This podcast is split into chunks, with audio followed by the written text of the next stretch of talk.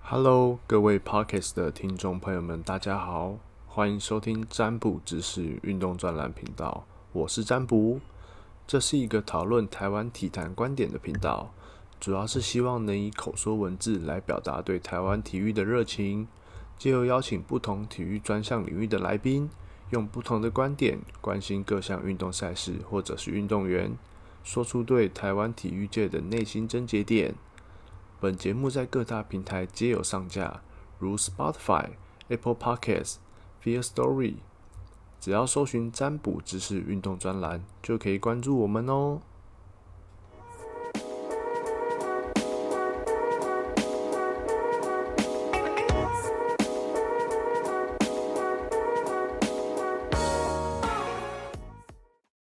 Hello，大家好，我是占卜知识的占卜。那这一集是我们的第二集，会来谈谈有关于 SBL 今年选秀的一些各队选秀好不好，然后再来就是有关于台湾规划球员真的有这么难找吗？那这一集很开心也邀请到我的嗯篮球好友，那也是大学同学，我们的 Hank 嗨，大家好，我是 Hank。哎、不是专栏作家啊，也是，两个都没是有啦，我只是单纯球迷双。重身份，对啊双重身份这样。今天开心可以来到 Eric 的频道，OK？好，那我们一开始先来聊聊，就是有关于二零一九年，就是 SBL 选秀，二十一个人只有选到三个球员，你觉得这个台湾的 SBL 市场，嗯，发生了什么样的事？出了什么样的问题？ OK，去年就是只有榜呃状元、榜眼、探花三个。三个，其他放弃弃权。对，那我觉得第一就是小年嘛，去年确实比较没有那么多知名的球员，或是说比较好的球员出来选对。那再来就是说球团的心态啊，呃，第一，你去年你只有 SBL，哦对，你毕业的球员你只有这个选择，那我也许用练习生的价钱去签你，我可能不用首轮六万块吗？首轮六万嘛，六五四这样，对对对，那我可能不用首轮的那个薪水去签你，我用练习生可能两三万的薪水去签你。那今年不太一样，今年说因为有新的联盟诞生，所以对球员有更多的选择。那 SBL 当然也不能用这样那么消极的心态去去选秀这样子。所以你觉得以球团角度只选三个，就是你觉得会是资金问题吗？还是单纯就是不想要已经满毕业的球员，然后又要再做选择？当然还是回归到去年确实没有那么多好的人才啊，对啊。那资金问题，我觉得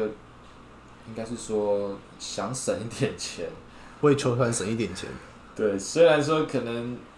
对啊，可能首轮也没有很多钱啦，但是练习生的钱可能更辛苦，更更难过。所以说我用那个价钱去签你练习生，对，也许划算一点嘛。划算吧。对啊，所以，因为还有另外一个，之前台湾篮球发生一个恶习，就是有关是不起选秀会上不选球员，反而在私底下另外签以练习生的身份加入。嗯你觉得这块对篮球台湾篮球真的有帮助吗？还是就只会更恶性循嗯环？哼，你说圆梦的概念吗？对，我其实蛮不认同这种行为的。第一，你你选秀其实就是给球员肯定啊。对，我不管你第一轮、第二轮、第三轮，甚至最后一个顺位选进来，我就是肯定你，我才选你。你不对要就是以这么多球员来说，我就是我想要就是你，肯定你对。那薪水我觉得当然也是一个问题。那你如果说不用选秀这个制度，然后你用练习生，对，然后那么低的薪水，我记得两两三万、三两三万，我我记得记两得三万嘛，那你何必要办选秀会呢？如果你不选球员，你或是说你只选前三个球员，那你对何必去？你其他球员何必去做选秀会？而且选三个球员算是突破台湾篮球史上最低的一个选秀人对数。啊，因为我觉得，我觉得对球员来说真的是蛮不公平的。毕竟他们努力那么久，他们可能一辈子就是打篮球，就是要对用篮球去吃饭。对那你不给他一个肯定，用选秀去给他肯定，而是用练习生的这个身份，那那么低的价码去算是陪练嘛，陪练，那呃你觉这得？真的图一个梦想。对啊，那所以其实讲到底就是说供需供需啦。那毕竟去年的毕业生，除了没有那么多人可以去打 CBA 嘛，没有对那么多有能力的人。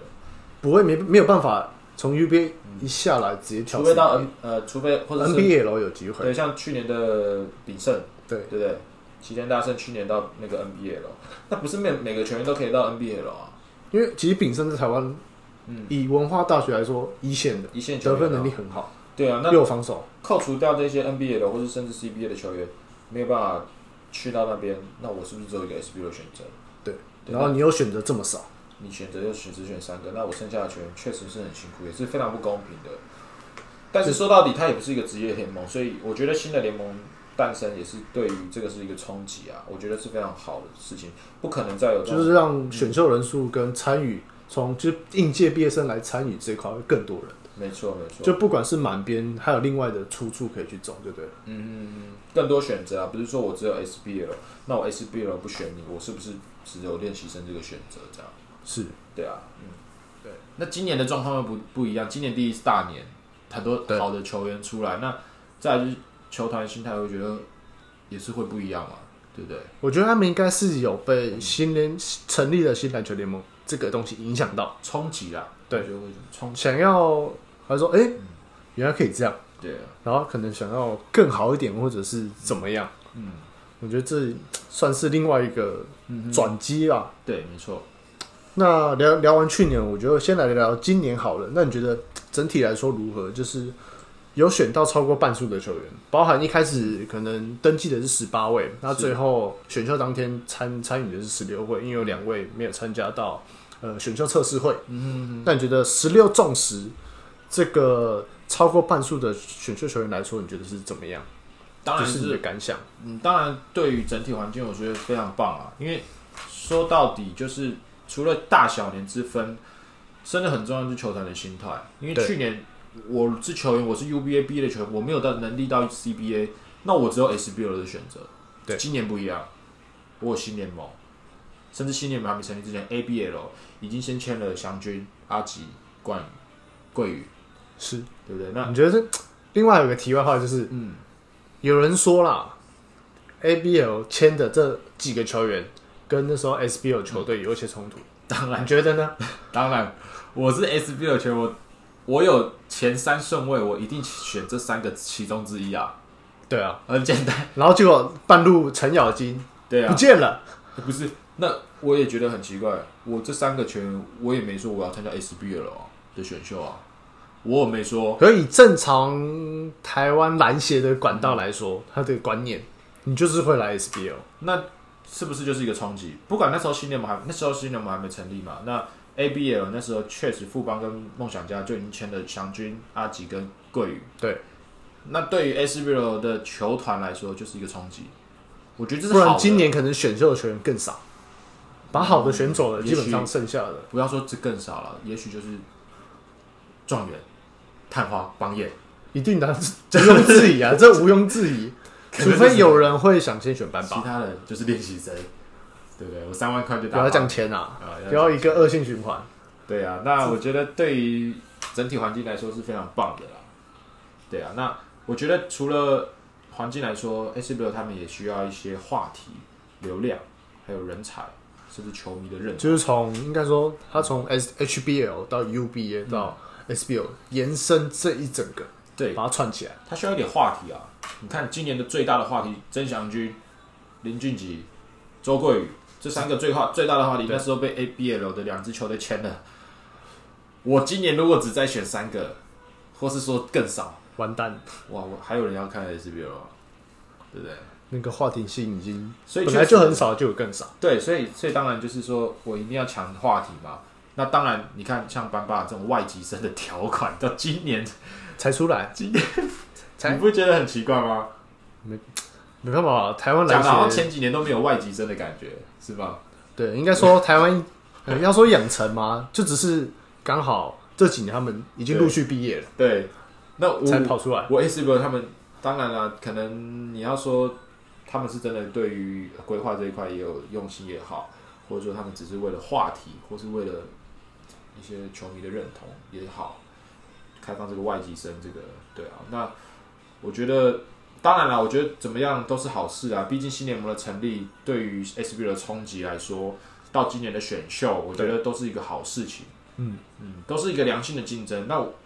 当然今年选的人很多，我觉得都很棒啊，是，都是很优秀。那那对啊，我觉得从 ABL 这两支球队其实以球员角度出身好了，假如说我是阿吉，我是湘军，我是桂宇，可是你没有那么我当高然，嗯好，这阿吉哦，差不多，差不多， 能力呃不同等级。对啊，如果我以球员身份出出发的话，我当然还是会选发展性更高的。当然，因为我你要说发展性，薪资对，薪资算是一个很重要的，只是当初也有蛮多人去怀疑他们可以就是跳过半职业的 SBL，直接跳到职业联盟吗？为什么？为什么可以这样跳？他们不会衔接不上吗？你觉得他们有办法就是衔接这块的哈？当然衔接不上啊。学生球员怎么可能？就算天分再高好了，你没有个半季一年去磨去一些经验，你不可能马上光就衔接。光强度问题，就算你有身材，像曾祥居好了，那你说他到富邦，你觉得他到 ABL，他是四五号球员，他要面对的应该就是他杨比将，他他面对他比阿顶还聪明，更有能力，对啊，体能有更身好更有更身材跳，更跳，那当然是吃瘪吃亏对。对来说，他们就是一个养分吧。就算第一年吃瘪好了，就算怎么样，那都是一个养分。那甚至于对上的老大哥也是一都个可诱因以啊教学。对啊，你看郑文鼎或者他跟黄金时代呃杰杰哥哥啊，你看他们对于后辈的提携，你在同不要说不要说提携啊，你跟他同队，你就会学到很多东西。那当然职业球员的态度，对啊，那就是我觉得就是今年，我觉得也是 SBL 比较少的这一块。当然，是，因为我之前有看到富邦勇士有推出，就是一个影片，就是有关于桂宇跟就他们队内赛，只是桂宇对位到的是志杰，我那时候很印象深刻，怎么切都切不进去，嗯对对，直接我被有看到那一个碰就出来，一哇碰年纪就出差来。了应该有十岁哦。然后我记得年纪10岁桂宇事后访谈，这真的是一个 CBA 一哥出来的一个对对光气场。对啊，你要切，你不第一步再怎么快，他就是跟得上。嗯你不管怎么样，他他三十几岁体能还比你好，嗯这真的很夸张啊！光体能、身形、准度、职业球员的态度，我觉得这都而且他是们一个年纪很差了大概十岁以上哦，快一轮啦、可以人啊，确对实啊啊，确实，所以所以你说我觉得这很很恐怖，这应该说是一每就是累积出来的，嗯对于一个职业球员的一个养成一个敬业啦，敬业，我觉得就对啊是你是敬业的球员，对啊，我觉得这也是对于就是小将他们很好吸收的一个部分。对，所以当然会选择说对自己未来性比较高的地方，当足球类，嗯那我们接下来谈谈就是各队今年 SBL ，OK，选秀的球员，还有我觉得为什么会他们会选这些好了。那我们先来聊聊高雄九泰，那包含他们今年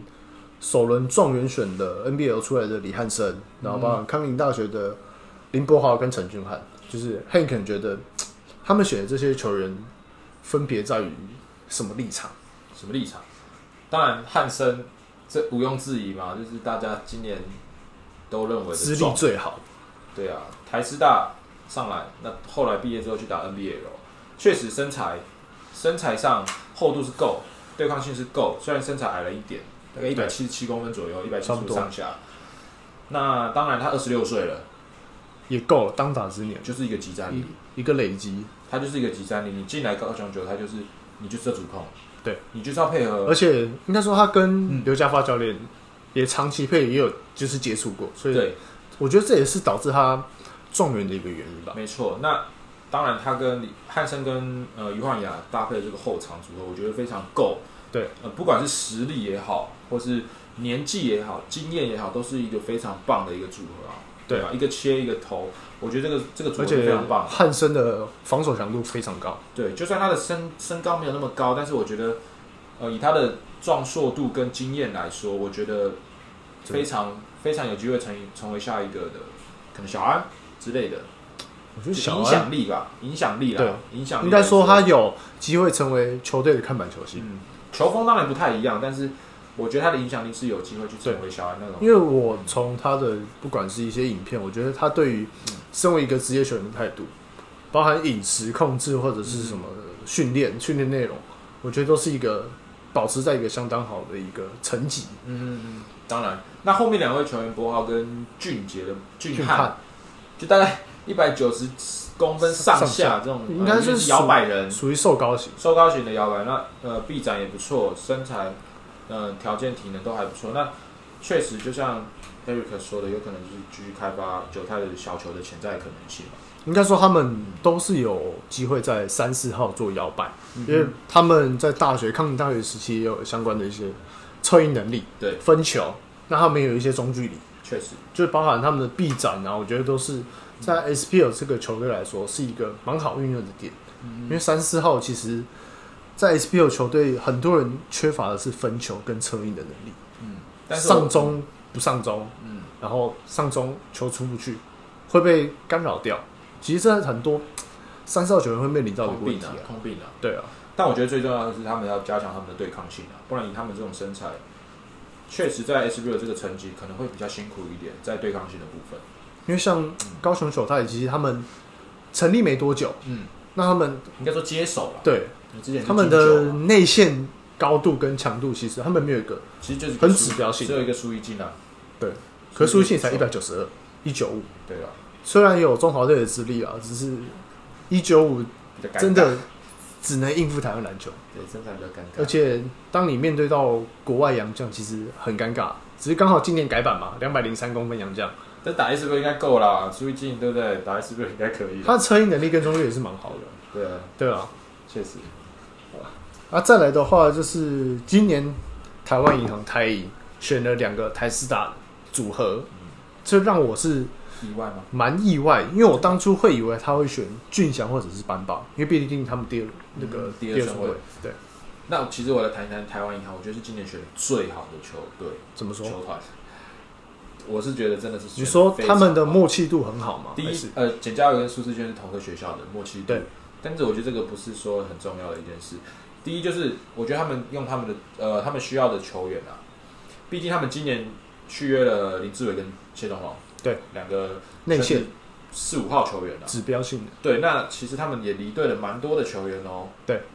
包含龙宏源一些四五号的内对线球员。那补了一个苏世轩，苏世轩确实是有往三号的潜力，但是我觉得他打四号是还是最吃香跟最有优势的地方。是，应该说他有策应能力跟中距离，他的中距离在 UBA 来说应该是常人来说指标性嗯常。常听到的舒适圈，对，就是那个舒适圈在他的舒适圈中距里离面投篮就是舒适圈。插板两分， 其实舒适圈跟简嘉宇两位球员是我今年特别喜欢的两个球员。那简嘉宇不用说，他前面还有一个玉瑞，还有赖吧，对卡着二十二号也好，或是三号位，我觉得他应该要先以防守嗯防守，毕竟当他说他自己是一个防守三 D 型球嗯员，在师大的时候他也是专门会对位到对方的一嗯个得分好手。对，那世轩的部分就是，我觉得他在四号，嗯因为他有中距离，所以他可以延伸出来，包含他他自己有他的策应能力，力对，而且他身高嗯，一九五，而且他其实自己很努力，因为我从他之前在骨科，虎虎尾科大嗯就一路看到现在，包含哇他最后转那到么，久哦当然了，我们资深的基层篮球的好不 好？就会看到他转到师大，我觉得是，因为当初他挑师大，我蛮意外的，怎么说？因为我当初会以为他抛输弃了骨，科他 是吧？可是我觉得他有还好，这么好的能力，呃，因为值得当初更也算是台湾师大挖角，因为我当初会以为他在虎科会一路打到结束，因为他毕竟也是从甲二升到甲一，对，刚好对身上对，然后结果他隔一年就跳到十师大，十大，对啊，我觉得这也是对他来说是一个蛮特别的一个历练就是，我觉得是一个转类点啊，因为对啊毕竟师大的资源也好，或是呃系统也好，对，都会更好。那苏志轩其实说真的，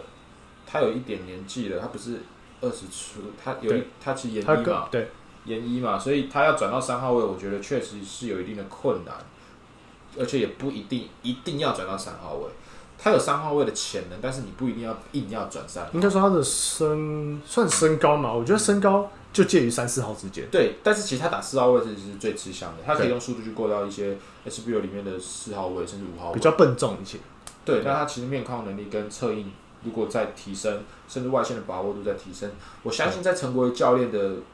带领之下，或者说调教之下，他会变得很好。因为毕竟他们也现在缺四号，所以他才对选了一个这个，对才而不是选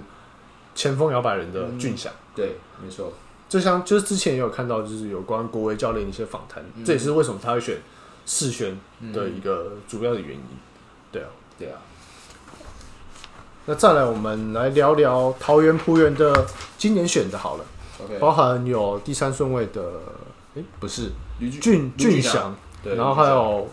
福一样福大出来的吴敬以及台艺小吴向东的，哦对对，不对？小香膏，还有江广谦、小吴相公，这个要很资深才知道啊，这个投篮跟吴景一模一样啊，对对对，好只是他了，订阅数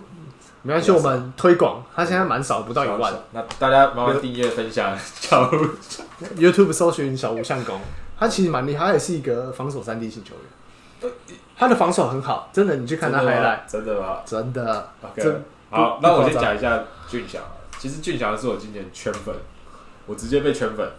我直接说我被俊祥圈粉，你说你想要身为一个全能型前锋吗？是。抓，好了，我这边分享一下数，我大概查了一下他的数据，他在预赛的时候其实得分平均大概十五点七分，之后暴增到二十几，到复赛的时候到二十二分，三二分两分球命中率有五成二，三分球四成三左右的命中率，那他其实才一百八十八公分，超好用。超好用，在 UBA，而且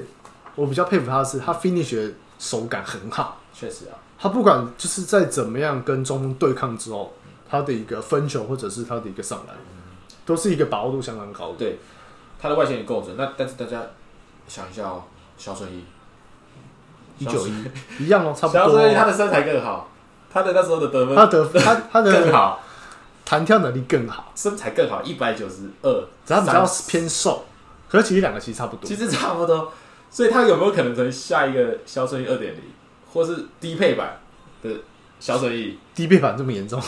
但我不会那么悲观啊，因为我觉得卢俊祥我们还是要看好了。对他一百八十八公分，到底要打二号还是三号？你觉得？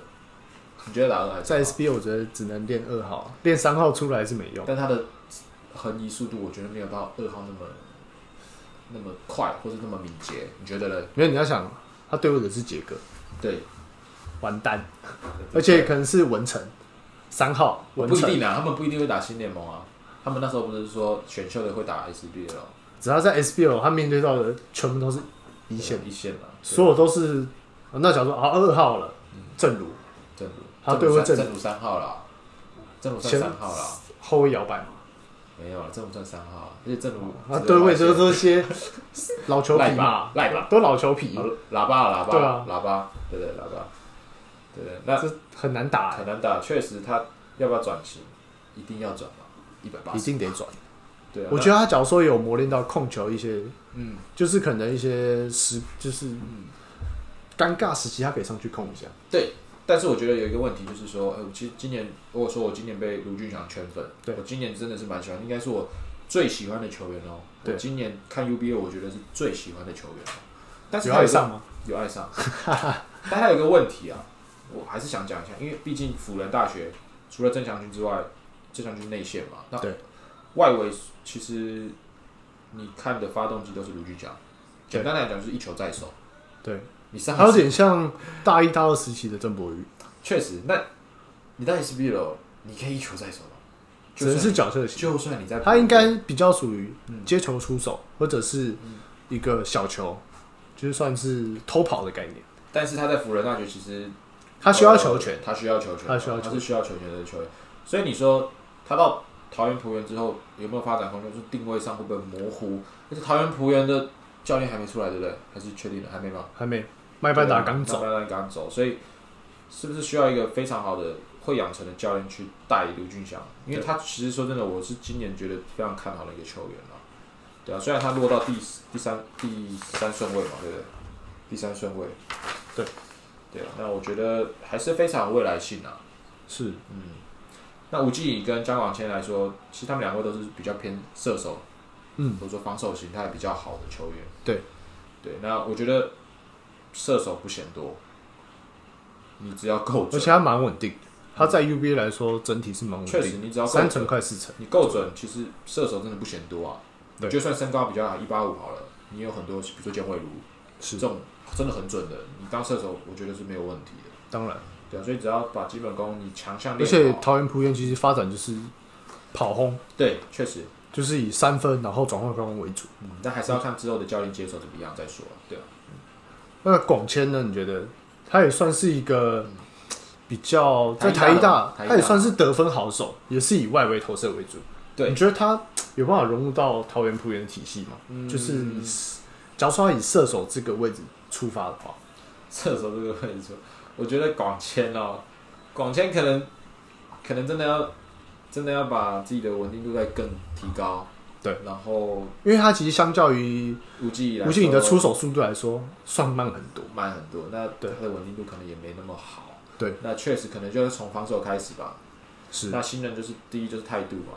当然展现态度，而且我觉得教练团给他们的任务，我觉得要确实的达到，才有办法把握住那些机对对对会。那我觉得他们三位在桃园浦园被选到，我觉得是非常好的一件事情。对，因为他们现在打两边嘛，对，很有 有对，他们人不缺够点真的就是人人不不够，够，所以对，有很好的发挥时间，就看你有没有把握了。其实有个很大的舞台。那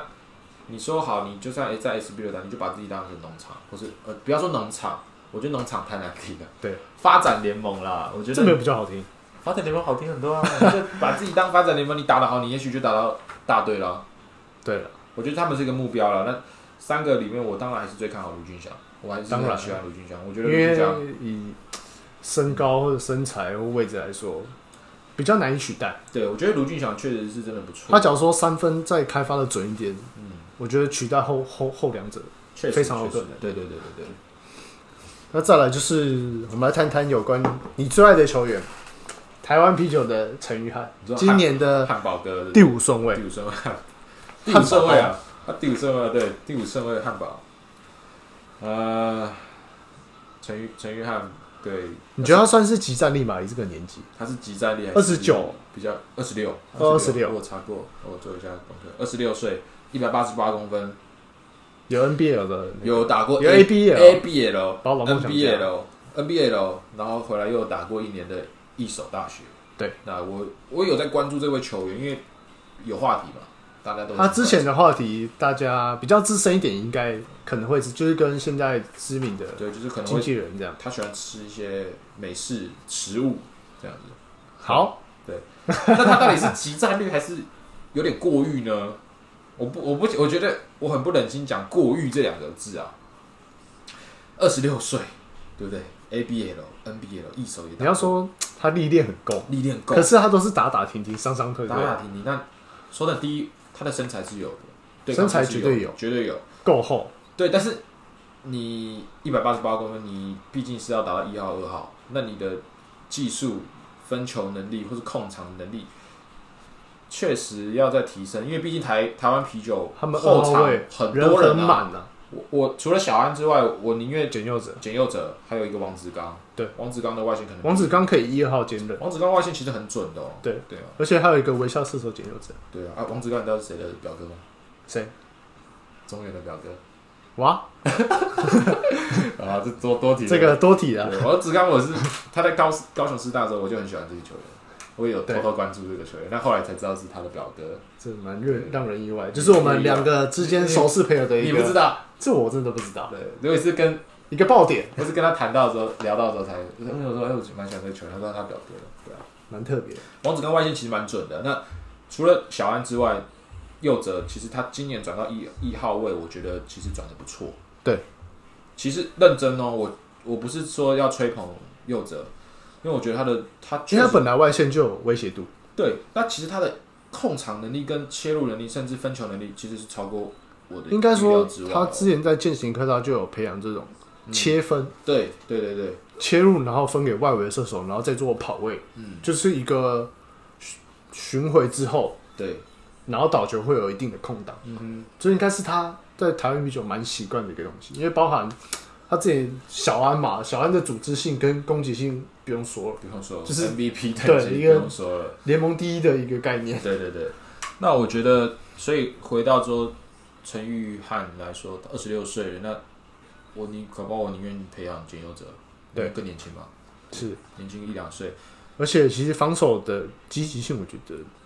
右折反而对，我会我会觉得比较好一点。所以说，我觉得陈玉翰今年回来选那第五顺位嘛，对不对？对，第五顺位回到选选到之后，我觉得对他来说是一个考验，是个是个转机啊。我觉得他真的再不把握，我觉得很有可能会再淡不出。把握，确实，毕竟后面的人才太多了。毕对竟啊，就算你打过 ABL、NBL 怎么样，那你应该说他打过，可是他没有没真有的就是代太表多上场作的对时上场时你说他外线准吗？我觉得还好。你说他切入很强吗？好像也还好。那唯一能说的，可能他身材练得不错。对，我长得蛮帅的，防防守啊，好好处就是交防过守，蛮多女朋友的。呃，对， 防守态度比较高。好，那那好啊，好差不多。OK，然后最后我们来聊聊那个玉龙纳智捷的班霸好了。以就是以我个人论论点来说啦，我觉得我当初会以为他会是选秀状元，因为毕竟他有两百超过203对两百二208两百零三，而且又是一个为了未来台湾规划篮球的人选。嗯，我当初真的以为以为他是会是一个选秀状元，那你觉得你怎么想？我其实那时候就觉得他应该不会是状元。第一，可是嗯你要想以 SPO 两百零三，就是杨将的限制这个来说，嗯，他假如说一选进去，他会是联盟最高的。当然当然当然，这个就是我觉嗯得没问题他载质性，我觉得不会亚于杨将，只是需要培养。需要培养，就是需要一点时间呐、啊。对，是就是还是太稚嫩了吧？那班霸两百零三公分，二其实也才二十三岁。而且他其实很适应台湾篮球的一个快快速进攻。当然，当然。那我觉得他被玉龙让自己选到，我觉得也是一个非常好的事情啊。因为对毕竟今年玉龙换了一个很棒的球 Coach 员，敲啊，对，那往他个脸上打，这个对啊，这是打啥？对啊我我超喜欢他的一个奖评，Coach 乔 Number One， Number One，我觉得他不只是嘴巴讲的好，讲了一口好球，我觉得他，他脑袋很有东西啊。毕竟他到对岸 CBA 也执教过嘛对，NBL 也执教过，所以他他是有一些东西，所以才会被挖过去嘛，对不对？当然那我觉得他被他呃班霸被玉龙纳智捷选到，我觉得这是一个非常好的选择啊。而且其实玉龙今年会选 Coach 球当总教练，算是一个突破他们球队的传统，对，因为毕竟他们以前都是选玉龙体系的球员啊学出长来学弟啊，直学接长拉拔出来当教练。对啊。那新年我觉得大破大立选一个扣击球，这么有话题性。其实当初就是今年嗯 SBL 冠军赛，很多人观众来看就是总冠军赛，就是因为扣击球。我我自己也我自己本人其实也算是这个他的奖评太有趣了，真的是太有趣了，一堆那个社会媒体的对全部都报道。对，那就是你觉得班霸的话，你觉得他在玉龙这一块，嗯你觉得他有需要做什么的改善吗？改善哦、例你说如基基本动作或者是一些观念，当然基本动作是一定要，因为毕竟他比较晚受到篮球的教练，篮球正这正种统正正统的对教教育训练嘛。那我觉得呃打法上可能也要更聪明吗？更聪明，或是更有国际的那种趋势吧。我觉得应该是嗯说他要在必要的时刻更凶、更悍一点。毕竟他的对抗性其实以两百零三公六尺八寸的球员来说，其实还是不够的。他其实下盘没有那么，我觉得跟当初他抽过有一些确关实系。那时候有车祸，骑机对啊骑机车车祸过，所以下半身的就是我觉得其实对抗还是需要对啊，就是有可能是垫不完、起不稳那一拍，我觉得爆发性需要再多训练。嗯对。那然后打打法上，我觉得分球上啊，或是一些出手选择，甚至跟队友的配合，这个都这个都需要需要时间啊。所以我我直接接你下一题，就是说呃，他规划的可能性啊，对我自己是觉得说不一定一定是班霸，他不是唯一。是，但当然不是唯一，只是是一个蛮好的，因为毕竟也是培养了好几年出来的，对，那我觉得他要在 SBL 待到一季甚至两季的时候，而且是很稳定的发很挥。稳定的时候，你才可以把它拉到上面去打。对因为我觉得我不希望看到一个二十三岁的年轻人，两百零三公分而已，然后可能比较瘦一点。那在国际赛遇到都是一些可能 NBA、油条 CBA 啊，跳下来的人，对，那身材不要说身高，身高可能比你矮比你矮，甚至跟你一样高。我我的经验甚至身材，被打爆，我觉得那个不叫做嗯经验，学经验，对那个，就就是是被碾压就。是被碾压，那啊对没有意义。所以我相信他在 SBL 要到一到两季，在 Coach 秋 Coach 秋的那个呃训练之下，有一定的成长，或是说哎、有一定的未来性，那我们才可以把它打到呃可能琼斯杯先磨所以练中中华白中华白就是蓝，像之他之像前有打过中华白啦，对，然后就是像之前的 John Flores，对对一样对，那让他打哎、可能有点实力，那再把他拉到就是大队嗯去打适应中华队的一个进攻模式。对啊，因为毕竟他配合的也要是也是对都是一些一线球星嘛，当然，当然他自己的打法也要也要去。那我觉得其实很有趣的就是说，是不是可以请 Q 回来，就是可能可以教一些东西嘛，因为毕竟你 Q 说传导他过去的传一些打或观者说念，哦哎我在中华队怎么打的，对，毕竟语言可能比较毕通竟。他想当餐厅老板，对 啊，吃过吗？素食吧，素食对素食比较没兴趣。下下次你再请我吃啊。对，我觉得是不是可以请 Q 回来，然后教导一些呃观念，或者说毕竟身高差不多，对啊，身高其实只是是六十八左右了，经验就是差很班多霸啊啦。还是要再努力啊。对啊，那我期待他未来有可能规划的可能性啊。对，对，只能这样说。嗯那你觉得那个台湾篮球规划球员，嗯你觉得有像篮协说的这么难找吗？我以举例，嗯以 Q 的月薪两万美金来说，然后之之前啊，之前有些那个 PTT 乡民会讲，像那个韩国的罗建尔，是这个薪水，嗯我现在讲稍微讲解一下，在二零一九年他的数据， OK，他的年薪差不多是韩元五点二亿，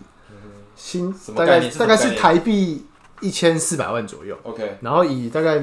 每一年还会加薪呐、啊，两千万台币大概是五十二台台币五十二万哦，加薪幅度哦，嗯每个月， OK，而且他的国家队薪水另外给，七万。他不像 Q 哦，两个是包在一起，包包框框的哦对，两万美金，一个月六十万。嗯我我只能说啊，当初能请得到 Q 是台湾人的福气，还可以规划成新台湾人，所以真的真的很感谢 Q 的他的付出嘛，因为以两万美金他的身手，我相信他可以价值到五六万七八万以没上有，问题，那个是没有对，那是绝对没有问题。其实就是他当初在中华队的宰制能力来说，嗯对啊，其实简单来讲，不会有再有下一个 Q 啦。当然我，可以以现在大时代来说，两万大家块都美往前金跑，跟七万块美金，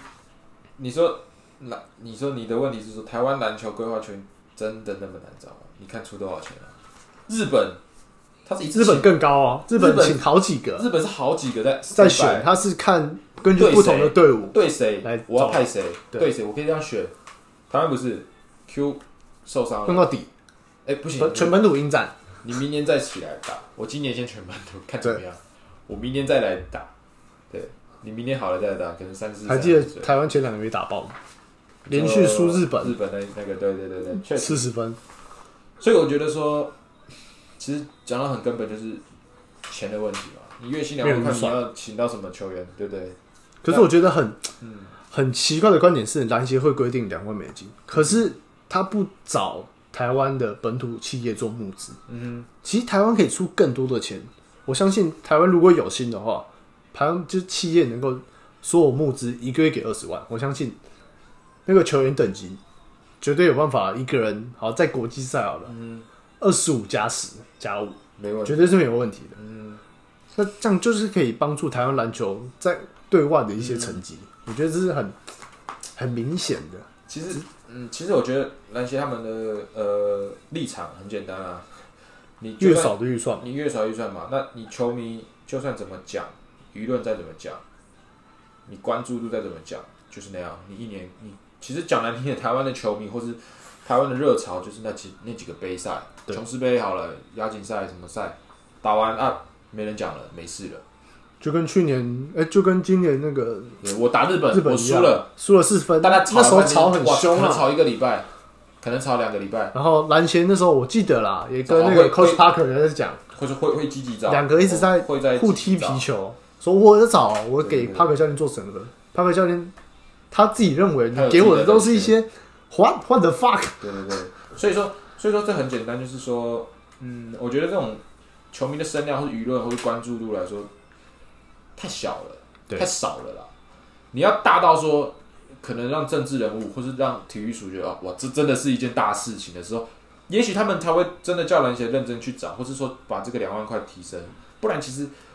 如果说台湾球迷或者台湾的舆论或是媒体啊，好了，去只是说哦，我这个杯赛打完了。对，就没事，一个礼拜我讲一个礼拜之后没事，那篮球说好，那我敷衍你，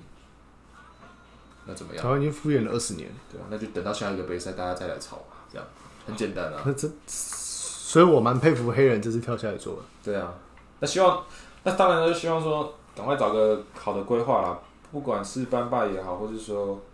呃之后外面的球员也好，毕竟疫情关系，我相信会有很多球员，很多好的球员是没有工作的。对那，我当们然，是不是可以趁这个机会去找一些规划球员？因为毕竟讲难听一点，今年搞不好只有台湾的联赛可以打，明年是 NBA 如果疫情还是那么严重，我们觉得不一定也会打，或是会延后。我觉得他们自己球员会考虑，对啊，所以说这个也是一个危机，就是转机啊，看新联盟有没有这个规划啦。那去去找一个好的规划球员，不是说找的洋将进来不错的，对，打得好的，我们去主动去接洽啊，去篮协去请他们接洽啊，或者说黑人去接洽，不要请篮协了，没有指望。不要请篮协。我已经听他们讲， 看看了几年了，哇，每年都在讲。对，但是这种东西一定是必须得篮协出面的、啊。像之前很多琼斯杯，什么加拿大那个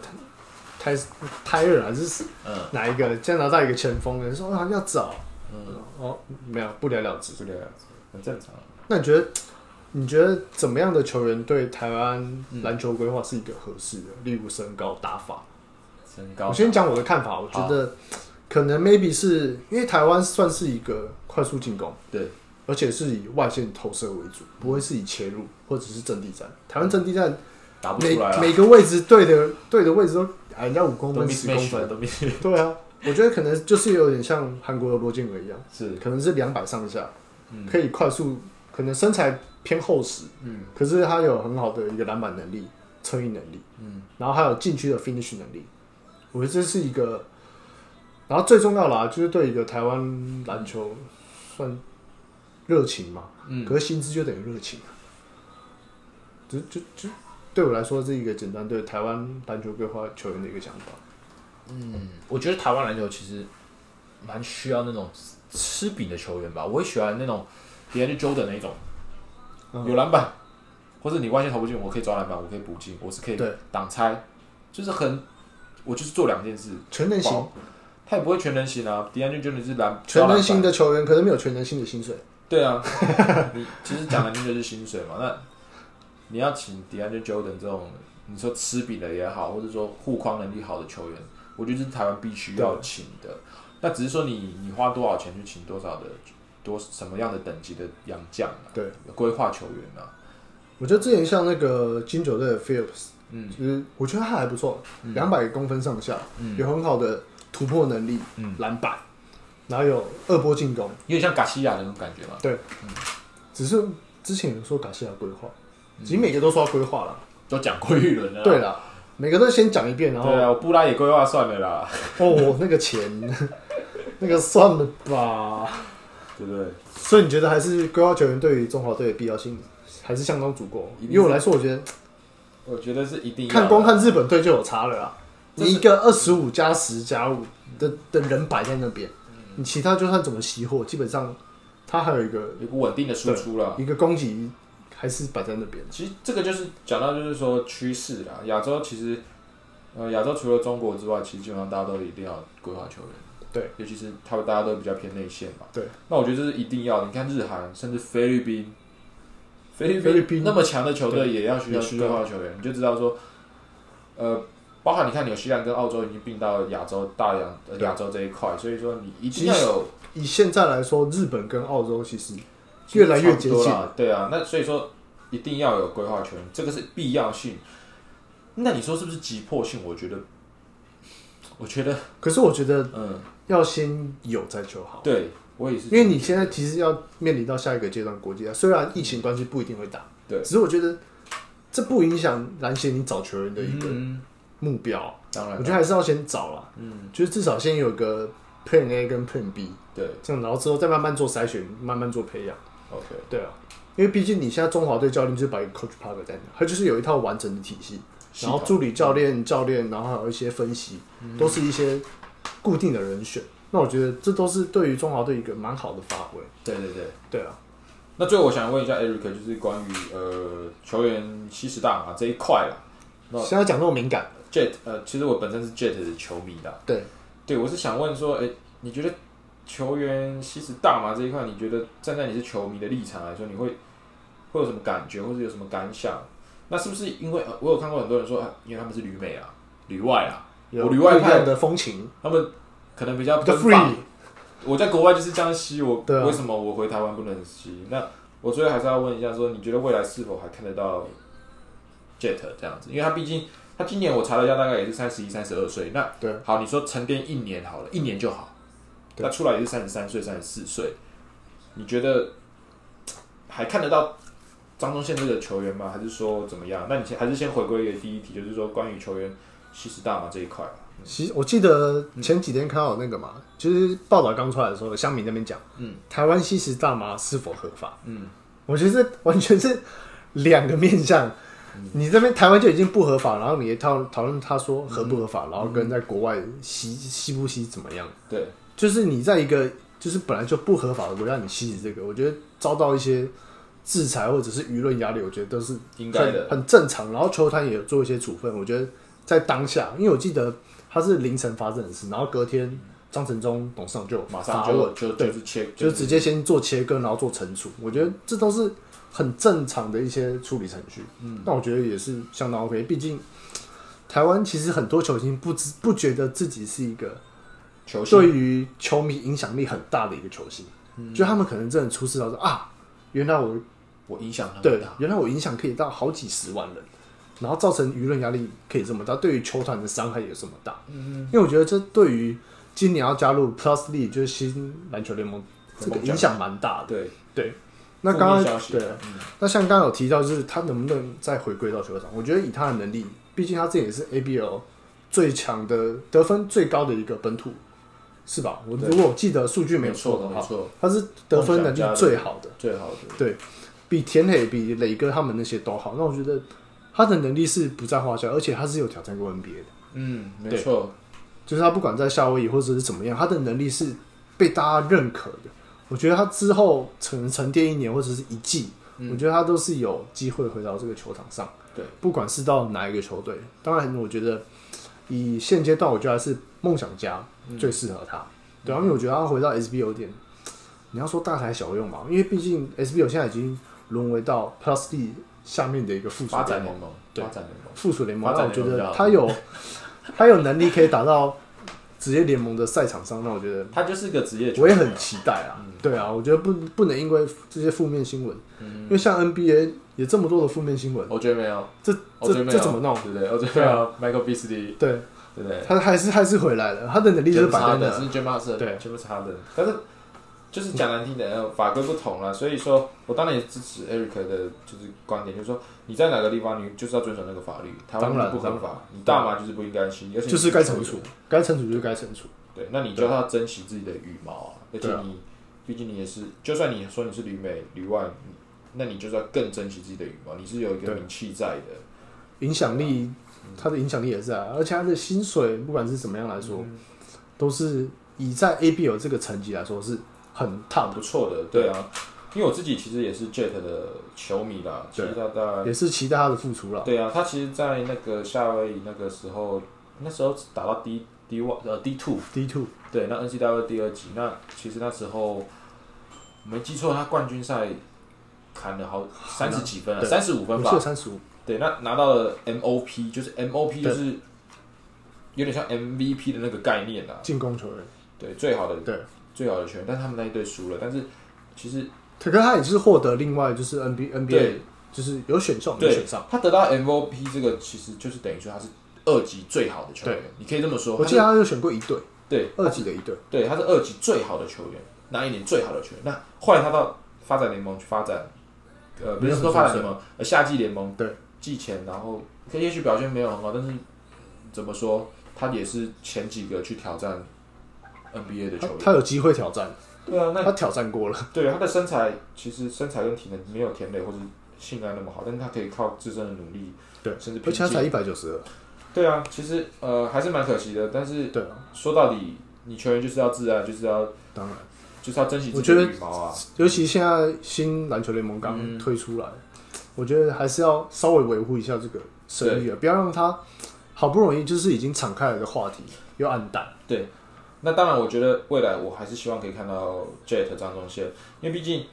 呃，篮球生涯不是说哦一件事情就全完全毁掉了。对，因为你看，不只是篮球员，呃，演艺事业、演艺人员，他们也是很多吸食大麻。那可能过了几年之后，重新复出，我觉得也有得到很好的对啊成绩。我觉得球迷还是愿意相信。对，所以我觉得还是要给他们一点机会，或者说，呃，他们真心悔改之后，我们还是要给他们机会啦对，对，啊因为毕竟我不希我不希望天赋就这样被浪费掉。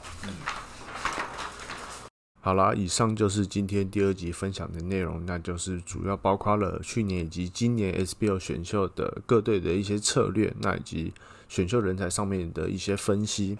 那另外一个包含了台湾篮球规划洋将的制度以及我觉得一些人选以及可以改善的一些方法。对，那也请就是收听我们频道的 Podcast 的听众好友们，那也可以继续多多支持占卜知识运动专栏这个频道。那就谢谢大家喽，拜拜。